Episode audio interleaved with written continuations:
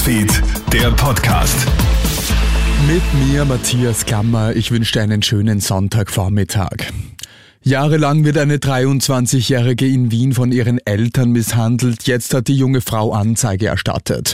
Auf Anordnung der Staatsanwaltschaft Wien werden gestern ein 53-jähriger Mann und seine Ehefrau in Döbling festgenommen.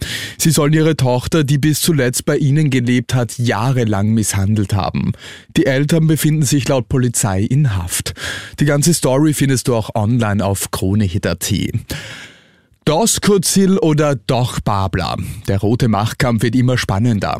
Laut einer aktuellen Umfrage des Instituts für Demoskopie und Datenanalyse für die Kronenzeitung ist Doskozil aber im Vorteil.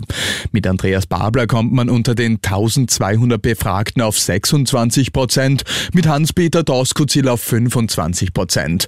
Babler schneidet zwar einen Hauch besser ab als Doskozil, kann aber weniger Stimmen von ÖVP und FPÖ abziehen als der Burgenländer niederländische Landeshauptmann.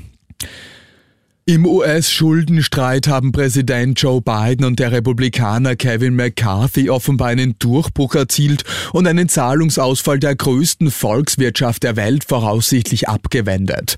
Biden und der republikanische Vorsitzende im Repräsentantenhaus erreichen gestern eine vorläufige Einigung. Das Vorhaben muss jetzt aber noch vom Kongress abgesegnet werden.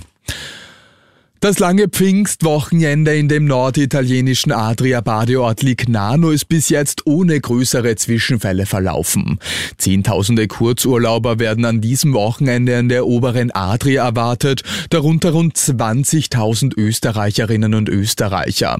Unter ihnen auch die künftige Salzburger Landeshauptmann-Stellvertreterin Marlene Swasek von der FPÖ, wie sie auf Social Media mitteilt.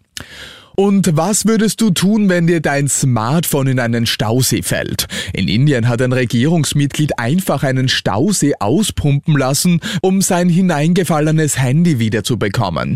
Kein Witz, der Lebensmittelinspektor will bei einem Ausflug mit Freunden ein Selfie machen, als ihm sein Smartphone ins Wasser fällt. Zunächst versuchen Taucher sein Handy wiederzufinden. Das bleibt jedoch erfolglos. Also lässt er in drei Tagen hunderttausende Liter Wasser aus dem Stausee pumpen. Sein Handy hat der Mann nun wieder. Und das war's schon wieder mit den wichtigsten Infos bis jetzt. Den nächsten Podcast gibt's dann wieder am Abend. Schönen Tag dir. Krone Hits, Newsfeed, der Podcast.